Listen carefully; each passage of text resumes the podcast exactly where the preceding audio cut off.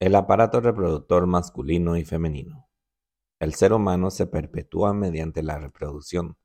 Para ello debemos conocer las diferencias entre el órgano reproductor masculino y el femenino. El aparato reproductor femenino. El sistema reproductor femenino está formado por órganos externos e internos.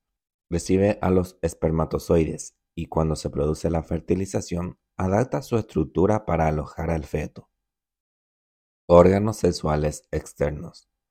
Los órganos sexuales externos femeninos lo forman el monte de Venus o pubis, los labios mayores, los labios menores, el clítoris y el vestíbulo vulvar. El monte de Venus o pubis, tejido graso situado en la parte inferior del abdomen que se recubre de vello durante la pubertad. Debajo del pubis hay dos grandes pliegues, los labios mayores, y más abajo aparecen otros dos pliegues internos, los labios menores, que rodean y protegen los orificios de la uretra y de la vagina. Se unen en su parte superior donde cubren una protuberancia del tamaño de una alberja llamada clítoris.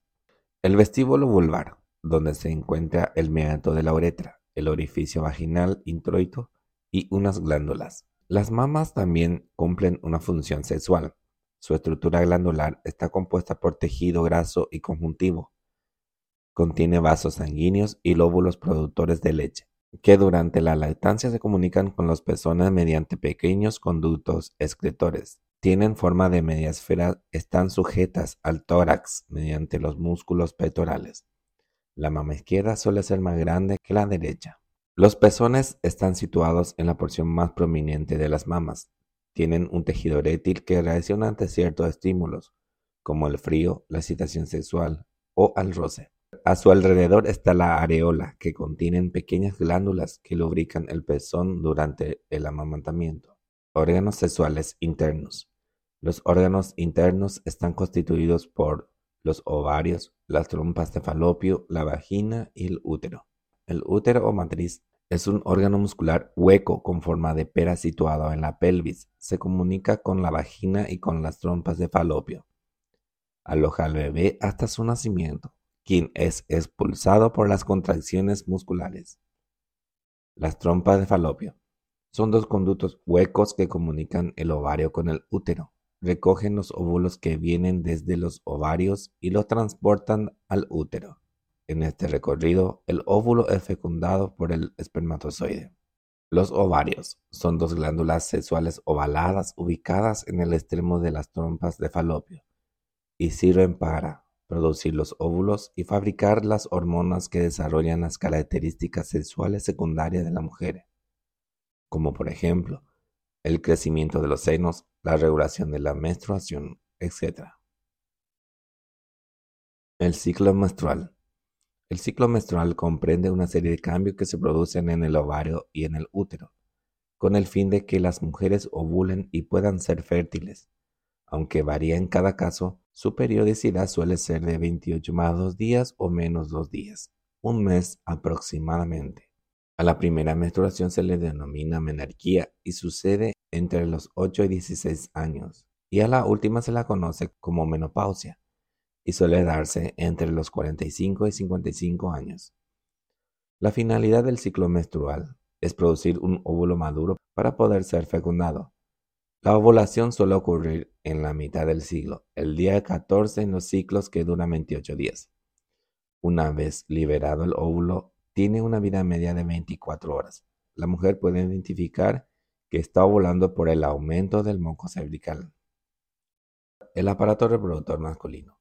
El aparato genital masculino consta de dos órganos externos, el pene, los testículos y el escroto, e internos, constituidos por los conductos a través de los cuales pasan el semen, epidídimo y conductos diferentes, las vesículas seminales y la próstata.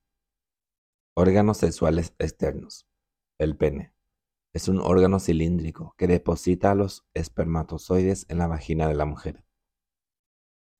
Su interior lo recorre la uretra. Tiene la capacidad de erectarse cuando la sangre llena los tejidos cavernosos que tiene por dentro. Termina en un extremo llamado glande, cubierto por una piel denominada prepucio. El escroto. es una bolsa de piel que aloja los dos testículos para mantenerlos más fríos que en el interior del cuerpo. Los testículos son dos glándulas ovaladas que se alojan en el escroto. Contienen unos pequeños túbulos seminíferos que tienen dos funciones. Producir y nutrir los gametos masculinos o espermatozoides y fabricar hormonas que actúan para desarrollar las características físicas y sexuales del varón, la barba, el cambio de voz, etc. Órganos sexuales internos. Los órganos sexuales internos masculinos son, están a continuación de los tubos seminíferos, detrás de cada testículo, y es donde se almacenan y maduran los espermatozoides. Los conductos deferentes van a continuación del epidídimo y llegan hasta la cavidad abdominal. Transportan los espermatozoides y desembocan en las glándulas seminales. Las glándulas seminales tienen forma de saco y elaboran un líquido llamado semen que nutre y protege los espermatozoides. Desembocan en los conductos eyaculadores que llevan el semen al exterior a través de la uretra. La próstata. Esta glándula se ubica bajo la vejiga y secreta un líquido lechoso que se mezcla con el semen para proteger a los espermatozoides y estimular su movilidad.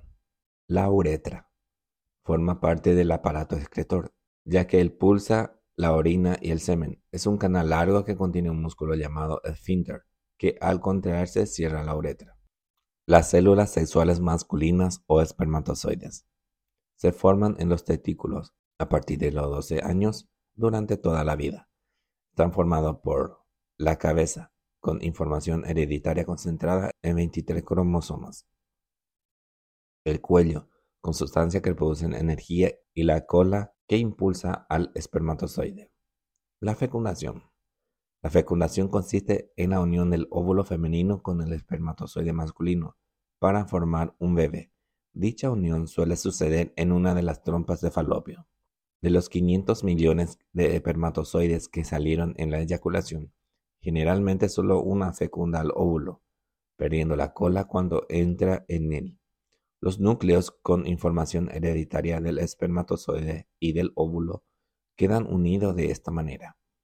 El óvulo fecundado llamado cigoto se desplaza por la trompa de falopio y empieza a dividirse, primero en dos células, después en cuatro, en ocho, así sucesivamente. Al cuarto día, el cigoto llega al útero, que está lleno de líquido, donde se aloja y se desarrolla en un tiempo de nueve meses.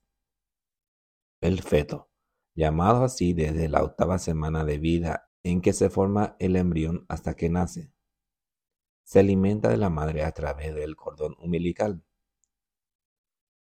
La sexualidad. La sexualidad es un conjunto de emociones y conductas que influyen en toda la vida del ser humano. Aparte del impulso sexual y la reproducción, comprende también los sentimientos, la capacidad de amar, de dar y recibir afecto, por ello debemos estudiarla tanto desde el punto de vista científico, sus órganos y funcionamiento, como ético y sentimental. Caricias, besos, relaciones sexuales y el amor. Físicamente, el sexo depende del tipo del espermatozoide que fecunda el óvulo, que marca al ser humano con una serie de diferencias físicas y de conducta de por vida.